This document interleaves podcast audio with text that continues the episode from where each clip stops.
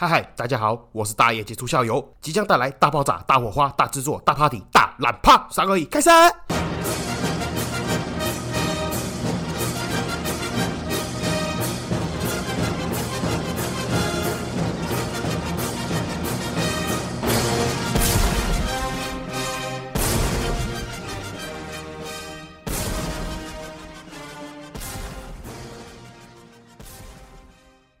嗨嗨，这里是社会观察日记，我是大家节目校友，欢迎回来。好，相信大家应该听得出来，我现在已经换了一组的那个录音设备了。那现在还在试音当中，因为我觉得这个还蛮奇怪。我第一次买这种可以监听耳机，你知道吗？就是可以直直接啦，就是及时的回馈我自己录音讲话的声音。然后我觉得还蛮奇怪，现在在试音当中。如果你们听得觉得怪怪的，那麻烦赶快，也不用害羞，私信我跟我讲说哪里很奇怪，我看一下怎么做调整之类的，大概是这样子了。希望大家会觉得那个音质有比较好了，毕竟这一套花了一万多块，真的是不知道怎么讲哎。因为一开始本来是想说这个节目也没盈利也没赚钱，就不太想花钱在这个东西上面。那但是没办法，结果最先受不了是我自己。每次录完听自己回放，就觉得我那音质怎么会那么烂呢？怎么录都会破音，然后都会有叽叽喳喳声音，那只是听到会很躁郁症的。我说啊，算了啦，反正这个设备应该不会那么容易坏了。那个摊底下来应该是一天也没多少钱，那就反正那脑充买了，真的不行，以后还可以去地下电台广播卖药吧之类的啦，讲讲干话。那好，那今天不知道要干嘛，那不知道录什么，那就反正其实我时间到了，讲说刚好今天有空无聊，就来录个音了，不然好像拖太久了。因为国外群的听众就知道我真的没事跑去蹭一下热度啊。那一时间内真的有不少人涌进来了，那应该是讲不少人嘛，其实就是嗯多一倍的人进来听。但是我良心讲啊，坦白讲，我的听众其实本来也不就不多了，但固定会收听大概一千多人呢。那当然是你突然一瞬间涌进来，再多了一倍，多了一千多人，以趴数成长来看的话，是真的蛮屌的了，翻一倍嘛。那所以那个排名呢，我记得那个 Apple Podcast 的那个排名就瞬间呼呼就冲到四十几名，那跟我一开始创台的时候，那时候最屌的时候巅峰差不多是四十几名，然后就一路一路往下掉。我说干好像不太行呢，那还是不是 赶快上来闲聊讲几句话，再录个一集跟大家聊聊天。那在这里当然是先欢迎一下各位新朋友、新听众。然后如果你们不知道我在干嘛，也不知道我是谁的话，我再自我介绍一次，我是大业结束校友。我的本业是做银楼、珠宝银楼，那副业呢，其实就是投资一些奇奇怪怪的东西。那再加上我的弟弟他是合法合格的代书，所以他会做一些土地整合。之后我们也会一起合作做一些，比如说像是房送店啊，或者是建设公司啦，或是土开公司点点点等。那我也有做过一些奇奇怪怪的各项投资啦，正常的偏门的都有，大概是这样子。那我很喜欢讲干话，我的语速也很快，但是我会尽量啦，我会尽量保持把自己的语速压慢一点啊。只是有时候那个话在脑袋里面就啪啦啦啦就喷出来，这个比较难控制一点的，那我就尽量把它压下来。那那这个节目呢，主要就是讲一些分享一些啦，我身边发生的一些好玩的事情，还有我自己对社会的一些见解观点啊。那不不是什么重要的事情，基本上都是干话而已，所以就是把它当成听无聊、听开心的舒压、乐色节目这样就好了，好吗？这里插个题外话，其实有些人会问我这个问题啊，我自己也是觉得蛮奇怪，为什么我这个行业啊，明明就是业务性质，就是一整天要跟客人聊天，我竟然还有办法，还有办法下班的时候、空闲的时候、休息的时候，还可以继续讲话、继续录音。哎，老实说，我自己也觉得很奇怪。可是我说真的，我自己的休闲兴趣真的是找朋友，真的是找朋友喝茶聊天，然后就真的是一直聊、一直聊。其实如果真的有主题让我讲的话，我真的可以不用停讲三天三夜。这就是为什么那个 TG 群组各大群组里面都可以看到我，不管是有在小朋友投资团队的群组里面的群友，还是在那个国外群群组的群友，就觉得奇怪，为什么一天到晚都可以看到我，然后讲那么多乐色话，就是因为这样。我也不知道为什么，就是很喜欢讲我，很喜欢发表意见。所以真的，我现在就是把 Podcast 当成休闲娱乐在经营。不然说真的，录这个狗屎东西哦，又没有盈利，真的是有时候也会很痛苦呢。所以有时候会想到很奇怪，这个 Podcast 节目不能结合那种直播嘛？就是比如说我在讲话，然后下面就很刷火箭呐，还是刷什么跑车啊、游艇啊？那我就感谢榜一大哥，么么哒，这样。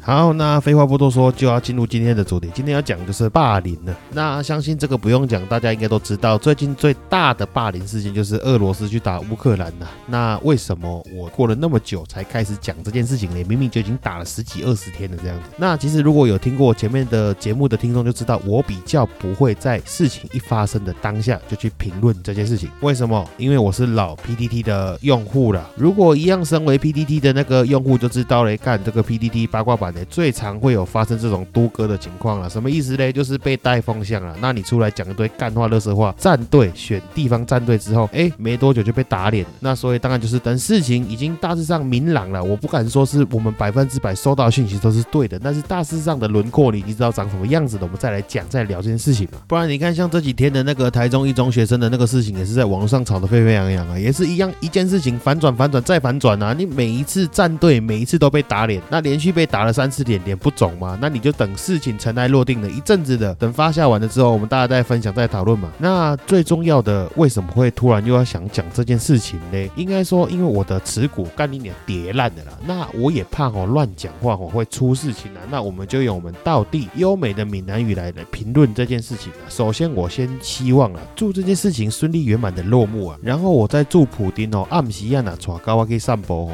熊熊无代志跋倒啦，卡拄我一只狗仔就过，啊熊熊甲徛起叫狗干掉，然后叫狗干了了哦，等于厝的屈准米的变数啊，结果马桶爆炸啦，爆炸了，迄屎哦抓落伊气管咯，哦，加加死啊，加加死准拄煞啦，要出山迄工哦，因囝碰到啦，无小心卡拄我跋倒，规个骨头按个车落马桶内面冲冲掉了，干你娘！大概是这样子啦，稍微比较激动一点。这一段哦是用闽南语哦，祝贺普丁哦，希望他身体健康啊，那不要那么激动，凡事都是可以好好讲、好好说的，那不一定要诉诸武力，希望事情可以圆满这个样子。那有心人士，我希望你们不要乱翻译了哦。那主要这段也是反映了我的心声啊，有事真的好好讲、好好说了。妈的，我那个持股啊，从去年二月入场了，到现在哦，本来涨到我记得是正七十五趴，然后回到零，回到零就算了，现在目前是负五十趴左右，真的很屌，真的是废到笑。当然，以上都是讲干话、开玩笑了。那说真的，为什么最近会选择说把这件事情拿出来聊、拿出来讲呢？就在于我有一次在那个古癌的那个群组里面看到一个东西，我自己觉得还蛮难过的。他那段影片呢，其实就是战场转发出来，就是一个老夫妻他们开车，他们是开平民的那个私家车，就是自己的自用车，这样在路上，然后他就被战车炮火炮击。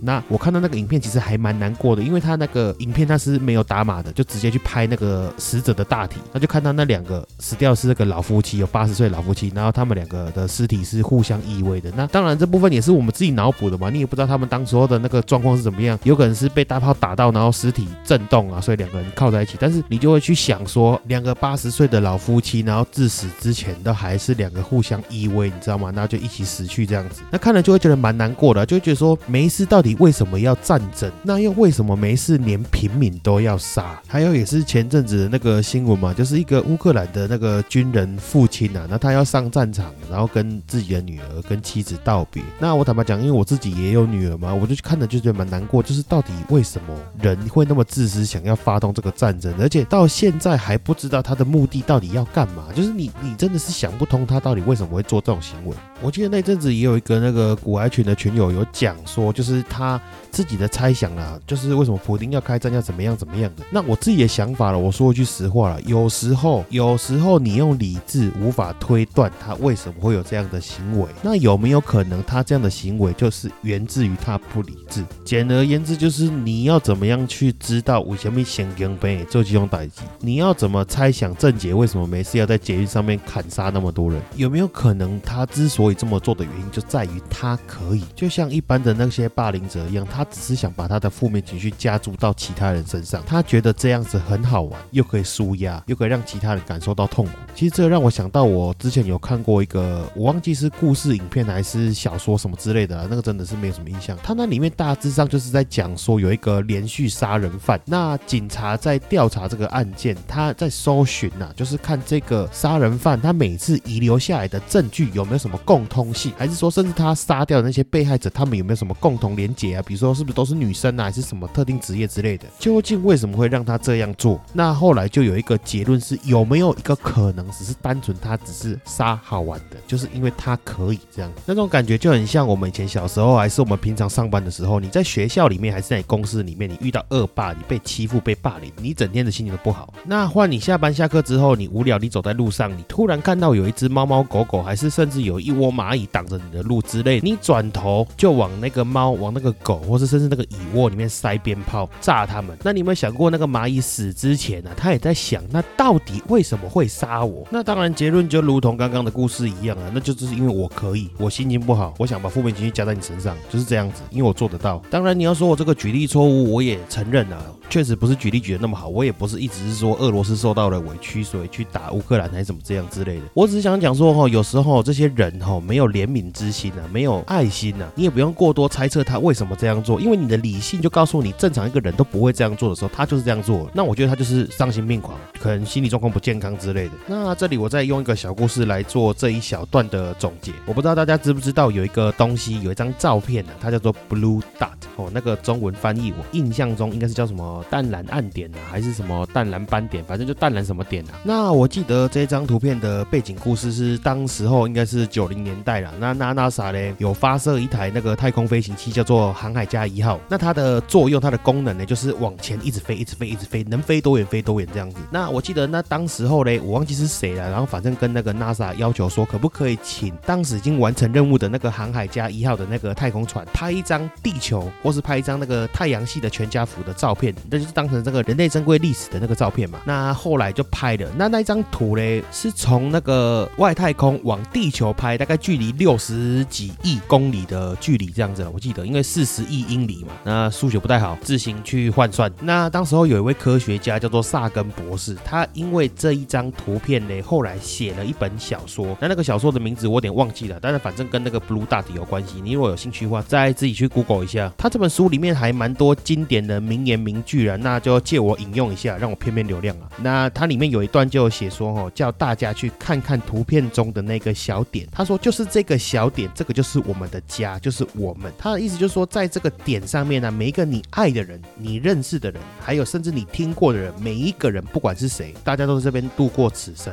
他还有讲到说，不管我们所有的快乐挣扎，还是所有的宗教信仰也好、思想体系啦、观念啦、意识啦，甚至任何一种原理啦、教义啦，每一个不管是懦夫还是勇士啦，是你是文明的缔造者还是毁灭者，你是一个国王还是你是个农夫，甚至每一个为人父母、每一个每一对情侣啦，甚至你是一个政客，你是一个超级巨星，甚至你是个伟大的领袖，甚至我们历史上每一个圣人、罪人，所有的一切的一切，其实我们都只存在像一粒就一粒沙这样子，我们就悬浮在一束阳光上面的尘埃这样子。然后他还有一段也跟这一次的那个俄罗斯乌克兰的事件，我觉得蛮有相关、蛮有相连的。他还有一段就说到说，地球啊，只是我们这个浩瀚的宇宙里面的一个小小小小的舞台。那你会想象说，这些帝王将相啊，他们就是为了要享受短暂的，享受那个主宰这一小点。这一小点的一小部分的那个滋味，所以造成这种永无止境的粗暴。他的意思就是说，这个像灰尘一样的小点，这个小点里面的一个小小的部分的人，竟然想要毁掉几乎已经分不出差别的这个小小点的另外一个部分的人，